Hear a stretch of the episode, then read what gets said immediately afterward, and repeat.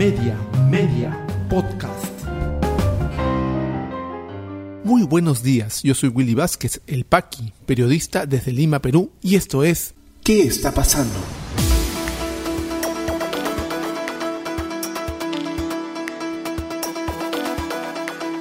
Estas son las noticias que debes conocer hoy viernes 25 de febrero de 2022.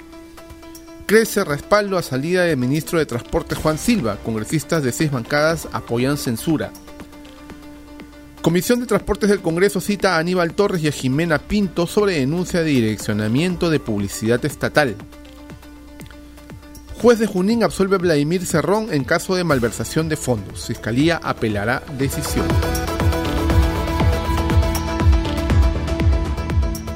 Vamos al desarrollo de las principales noticias aquí en ¿Qué está pasando? Algo ha sucedido en el Congreso de la República para que las fuerzas de oposición rompan la tregua impuesta hace una semana más o menos entre el Ejecutivo y el Legislativo y vuelvan a la carga. Vuelvan en realidad a hacer su labor de fiscalización. Como lo hemos comentado ya en este podcast de noticias, se ha presentado una moción de censura contra el ministro de Transportes y Comunicaciones, Juan Silva. Se ha presentado una por Fuerza Popular que ha tenido adhesiones inmediatas. Rara cosa si vemos que la congresista del Partido Morado, Susel Paredes, presentó una hace casi un mes, poco más, y ha estado rogando las firmas. Pero ¿qué le, dirían, qué le decían? Que no podían firmarla porque el ministro les había ofrecido obras para sus respectivas regiones. Así de claro fue. Y ahí quedó la cosa. A nadie se le levantó ni una ceja y no hay ni siquiera una investigación en la Comisión de Ética. Pues bien, esta nueva moción de censura contra Juan Silva, presentada por Fuerza Popular y sustentada con toda fuerza por Nano Guerra García y diciendo que ellos firman sus propias iniciativas y no la de otros, está teniendo cada vez mayor aceptación en las bancadas eh, del Congreso informa el diario El Comercio. Las posturas expresadas por congresistas de distintas bancadas de oposición proyectan que el Pleno del Parlamento pueda alcanzar al menos los 66 votos requeridos para la censura del cuestionado ministro de Transportes Juan Silva. La más reciente iniciativa para la salida de Silva proviene de Fuerza Popular, que presentó la moción la noche del miércoles. Previamente, la legisladora no agrupada Social Paredes, Partido Morado, intentó reunir las 33 adhesiones necesarias para plantear la misma medida, pero solo juntó 15 desde las bancadas de Alianza para el Progreso, Avanza País, Somos Perú, Podemos Perú, Juntos por el Perú y otros miembros de su partido político. La moción de Fuerza Popular suma hasta ahora más de 60 votos de al menos 6 bancadas de oposición según pudo conocer el comercio. Inicialmente se trata de las 24 adhesiones fujimoristas, 10 de Avanza País, 9 de Renovación Popular y al cierre de esta edición la de Carlos Anderson en Podemos Perú. José Williams, vocero de Avanza País, dijo que su bancada respaldará todo aquello que implique la salida de Silva. Alejandro Muñante, portavoz alterno de Renovación, indicó que sus colegas Jorge Montoya y José Cueto firmaron la moción y añadió, ya se sabe que la censura va a proceder de todas maneras. El tiempo de permanencia del señor Silva en el Ministerio de Transportes es bastante corto. Entre los grupos de centro, este diario supo que la Comisión Política de APP acordó recientemente que no se respalde la continuidad de Silva no debería haber ningún voto contrario a lo decidido políticamente por APP, sostuvo una fuente de la dirigencia respecto a los 15 miembros de este bloque. El vocero de la bancada, Eduardo Salguana, comentó que él y otros cinco colegas han firmado la moción que promueve Fuerza Popular. Creo que la mayoría va a respaldar la censura, severo. Y así van las firmas. Parece que la censura de Juan Silva está ya segura. Y la salida de su gabinete está cantado podría ser y podría suceder antes del pedido de voto de confianza del 8 de marzo. Vamos a ver. Algo, como les digo al inicio de este el comentario de esta noticia, ha sucedido. ¿Por qué ahora sí quieren sacar al señor Juan Silva, que está inamovible desde el 28 eh, de julio del 2021? ¿Y por qué no firmaron la de Susel Paredes, que pedía hace unos meses lo mismo? Algo raro está pasando y lo sabremos en su debido momento. La Comisión de Transportes del Congreso citará a Aníbal Torres, el premier, y a la ex eh, jefa de comunicaciones de la PCM, Jimena Pinto, para que respondan sobre la denuncia de esta última, en donde eh, contó a través de medios de comunicación que fue casi obligada por el premier a direccionar los fondos públicos de publicidad estatal a los amigos del gobierno, a regiones, a medios de regiones y a medios que no ataquen al gobierno según la percepción de Torres, es decir, al Grupo El Comercio, ni a América Televisión. Informa Perú 21. La Comisión de Transportes del Congreso citó al jefe de gabinete ministerial Aníbal Torres y a Jimena Pinto secretaria, exsecretaria de Comunicación Social de la Presidencia del Consejo de Ministros, a su sesión del próximo 2 de marzo. Según la citación, Torres Vázquez deberá informar a dicho grupo de trabajo en esa fecha desde las 4 de la tarde sobre la denuncia de Pinto acerca del uso de la publicidad estatal con fines políticos he tomado conocimiento que la referida funcionaria de la presidencia del Consejo de Ministros, secretaria de Comunicación Social, ha acudido a diversos medios de prensa para denunciar lo que sería el uso de la publicidad estatal con fines políticos, lo cual al parecer estaría prescindiendo de los parámetros que establece la ley en materia de selección transparente y descentralizada de los medios de comunicación para la difusión de publicidad estatal, señaló en el documento el presidente de la Comisión, Alejandro Soto Reyes, de Alianza para el Progreso. Cabe indicar que la situación también fue extendida a Jimena Pinto, quien acusó al jefe del gabinete ministerial Aníbal Torres de pretender direccionar la publicidad estatal con fines políticos. ¿Qué ha dicho al respecto sobre el caso el Premier? Primero que confirmó anoche que aceptó la renuncia de Jimena Pinto a la Secretaría de Comunicación Social de la Presidencia del Consejo de Ministros. En declaraciones a la prensa, Aníbal Torres señaló que no ha tenido diferencias con la funcionaria en los meses que trabajó con ella, pero que le sorprendió su actitud desde que trataron el tema de la publicidad estatal. Añadió que creyó que era una broma, cuando ella dijo que iba a dejar el cargo tras conocer la postura del gobierno. Cuando ella me mostró esa actitud me sorprendió enormemente. Me dijo que si no se va a contratar con el comercio, con Canal 4, y si se van a tener en consideración a los otros medios, entonces usted me está desautorizando, por lo que renuncio, indicó Aníbal Torres. Yo le contesté, señora, ¿qué voy a hacer? Eso es lo que dije. No le dije, váyase, como ella ha declarado. Le dije, ¿qué voy a hacer? Y creí que lo estaba diciendo en broma, pero pasadas las dos de la tarde ha presentado su carta de renuncia, la cual se ha aceptado, agregó. Respecto a las declaraciones de Jimena Pinto sobre que el Ejecutivo habría optado por negar publicidad estatal a algunos medios por venganza política, el jefe del gabinete ministerial indicó que es una opinión de ella.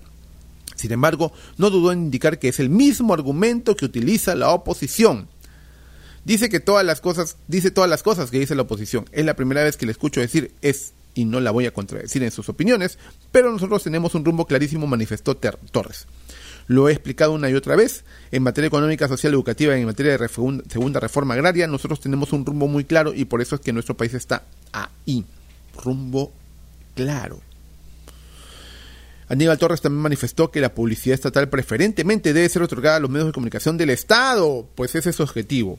Agregó que no es posible entregar esos fondos a medios por la cantidad de audiencia que tengan y que no existe una ley al respecto por sería una ley con nombre propio.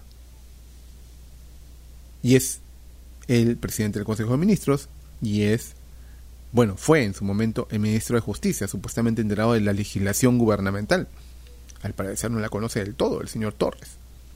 Veremos qué pasa en la Comisión de Transportes del Congreso el próximo 2 de marzo, donde podremos escuchar los descargos que vemos que no son nada buenos, como ya adelantó el Premier, y también las denuncias oficiales de Jimena Pinto.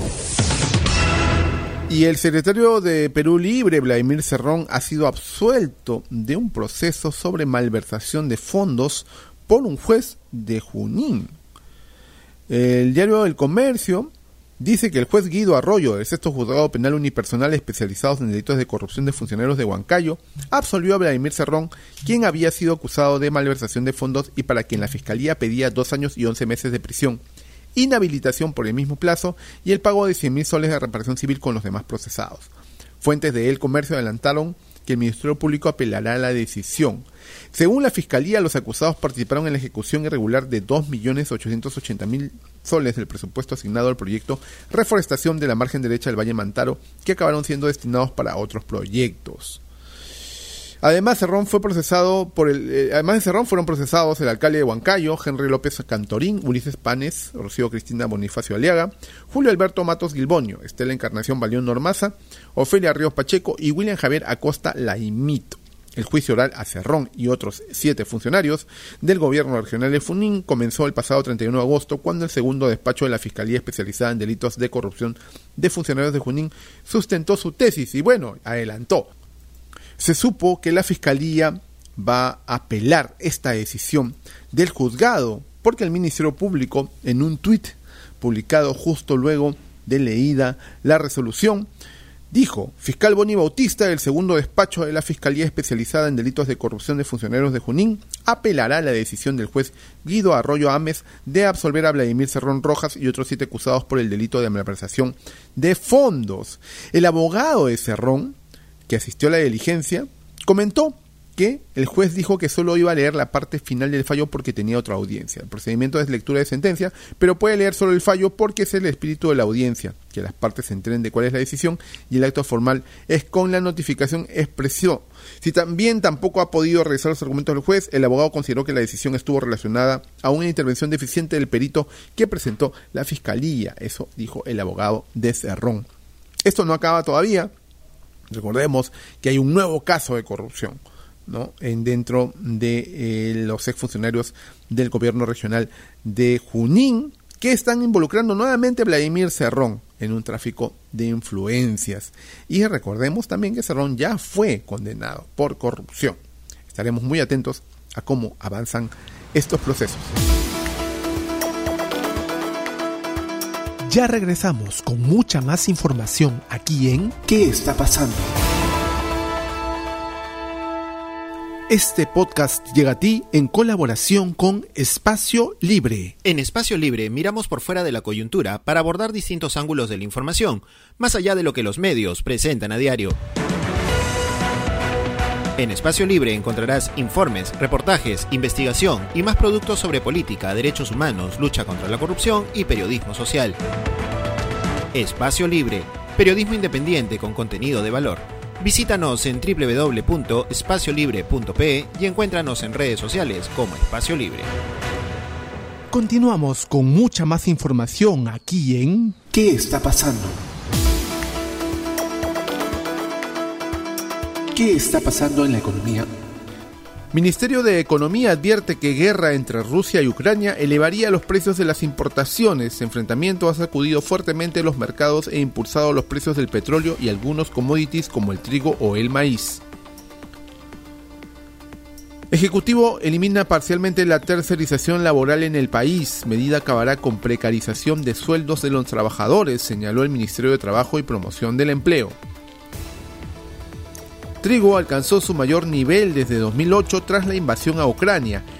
Ucrania todavía tiene alrededor de 6 millones de toneladas de trigo y 15 millones de toneladas de maíz para enviar esta temporada. ¿Qué está pasando en las regiones? En Arequipa, el Salud destinará 40 millones para potenciar servicios médicos en hospitales. Presidente Ejecutivo Gino Dávila indicó que se empleará la infraestructura y adquirirá equipamiento para el diagnóstico y tratamiento de enfermedades. En Puno, empresa minera Minsur y autoridades del distrito de Ajoyani firman convenio para el desarrollo sostenible. Se atenderán ocho áreas priorizadas, salud, educación, agropecuario, economía, ambiental, infraestructura, riesgos y desastres e institucional. En Cajamarca logran vacunar al 38% de niños de 5 a 11 años contra el COVID-19. Ministerio de Salud envía nuevo lote de 25.000 vacunas para segunda dosis de menores. ¿Qué está pasando en el mundo? Seguimos con los boletines especiales por la situación en Ucrania. Ucrania compara bombardeo a Kiev con el de Alemania nazi en 1941. Alcalde de la ciudad, Vitaly Klitschko, indicó que tres personas resultaron heridas, una de ellas crítica por los escombros de los misiles caídos en un barrio residencial al sureste de la capital de Ucrania. Dramático lamento del presidente ucraniano, nos han dejado solos, ¿Quién está dispuesto a combatir con nosotros? No veo a nadie. ¿Quién está listo a dar a Ucrania la garantía de una adhesión a la OTAN? Todo el mundo tiene miedo, dijo Volodymyr Zelensky en un video publicado en la cuenta presidencial. Rusia dice querer liberar a ucranianos de la opresión y está dispuesta a negociar si Kiev dispone las armas. El ministro de Relaciones Exteriores de Rusia, Sergei Larov, se negó hoy a reconocer al gobierno Ucrania como democrático al defender la operación militar iniciada en la víspera por Moscú. COVID-19 en el Perú. La situación actual de la enfermedad en el país, según los datos del Ministerio de Salud, es la siguiente. A la fecha son 3.506.075 casos confirmados, con 3.605 casos las últimas 24 horas y 48 fallecidos. Se han dado de alta 3.533.045 continúan hospitalizadas 2.314 personas. Lamentablemente han fallecido 210.116 personas. Y la campaña de inmunizaciones sigue avanzando porque las vacunas nos dan esperanza con un total de dosis aplicadas de 61.796.703 que hacen un total de inmunizados con tercera dosis de 10.128.654, configurando un avance del 69.7% de la población vulnerable y el 30.90% de la población en general. Si te interesó este podcast de noticias, recomiéndanos con tus contactos porque estaremos enviando este audio todos los días para que puedas tener una aproximación noticiosa a lo que está pasando en el país. Suscríbete a nuestra lista de distribución en WhatsApp y compártelo. Puedes seguirme también en mis redes sociales de Facebook, Twitter y YouTube como Willy Vázquez El Paqui o visita podcast.elpaqui.com. Muchísimas gracias por llegar hasta aquí. Nos escuchamos en cualquier momento.